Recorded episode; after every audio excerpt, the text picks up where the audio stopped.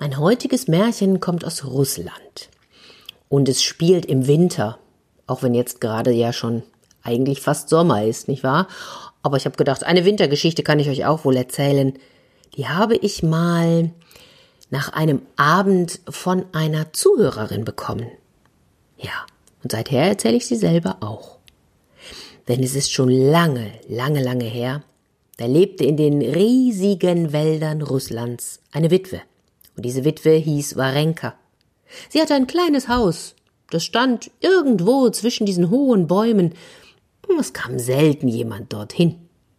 Und dieses Haus, das war aus Holz und hatte alles, was Warenka brauchte. Einen Tisch, Stühle, mm, ja, was brauchte man denn noch? Einen Kasten, wo das Brot reinkam, oh, immer Käse und Geschirr.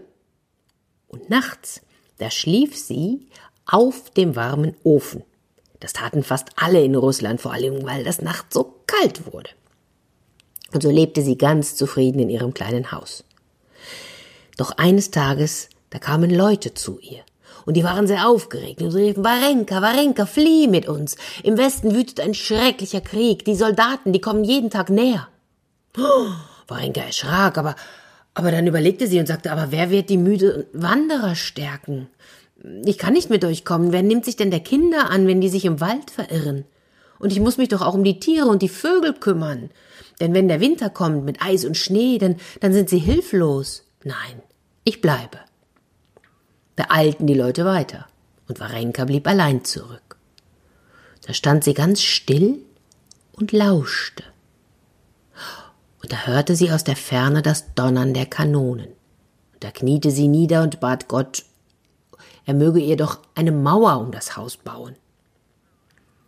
Am Abend verstummten die Kanonen, und der ganze Wald lag ganz friedlich da. Aber Gott kam nicht, und niemand baute eine Mauer um Warenkas Haus. Am nächsten Tag pochte der Ziegenhirt an Warenkas Tür. Er erzählte, die Soldaten haben meine Hütte niedergebrannt und mir alles genommen. Ich habe nur diese kleine Ziege retten können. Bitte, bitte nimm uns in dein Haus auf, denn, denn bald kommt die Nacht und ich weiß nicht wohin. Na ja, natürlich, da nahm Warenka den Ziegenhirten und die kleine Ziege mit ins Haus. Der Kanonendonner war schon viel näher gekommen.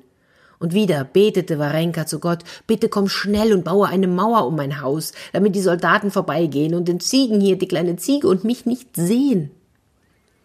Aber die Nacht kam und ging und Gott baute keine Mauer um Warenkas Haus.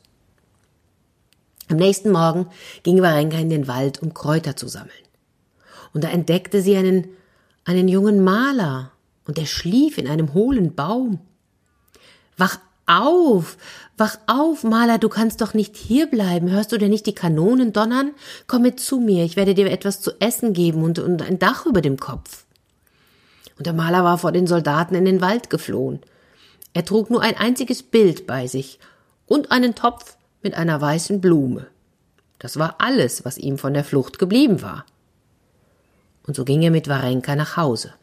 Und abends, da beteten alle zusammen, und Warenka sagte, bitte, lieber Gott, komm schnell und baue eine Mauer um mein Haus. Und als sie gegen Morgen aus dem Fenster schaute, da stand keine Mauer um ihr Haus. Stattdessen erblickte sie ein kleines Mädchen, das bitterlich weinte in den Armen hielt das Mädchen eine Taube. Ich habe Vater und Mutter auf der Flucht verloren, ich weiß nicht wohin. Da nahm Warenka das Mädchen bei der Hand, führte sie ins Haus und gab ihr Kuchen und Tee. Und draußen klang das Donnern der Kanonen näher und näher. Und in dieser Nacht beteten sie wieder alle, und Warenka sagte, lieber Vater im Himmel, heute Nacht musst du kommen und eine Mauer bauen, die so hoch ist, dass kein Soldat mein Haus sieht, dann sind wir gerettet, das Kind mit der Taube, der Maler und seine Blume, der alte Mann und mit der Ziege und ich. Aber ich fürchte, es ist schon sehr spät, denn morgen werden die Soldaten hier sein und wir sind alle verloren. In dieser Nacht war es sehr still. Doch in der stillsten Stunde da war ein leiser Ton um Warenkas Haus. Und Warenka öffnete vorsichtig das Fenster, und da sah sie, dass Schnee fiel. So dicht war er schon gefallen, dass der Schnee bis zum Fenstersims reichte. Es schneite die ganze lange Nacht. Und im Morgengrauen, da war Warenkas kleines Haus von Schnee bedeckt. Und am Mittag zogen die Soldaten durch den Wald und suchten nach Feinden.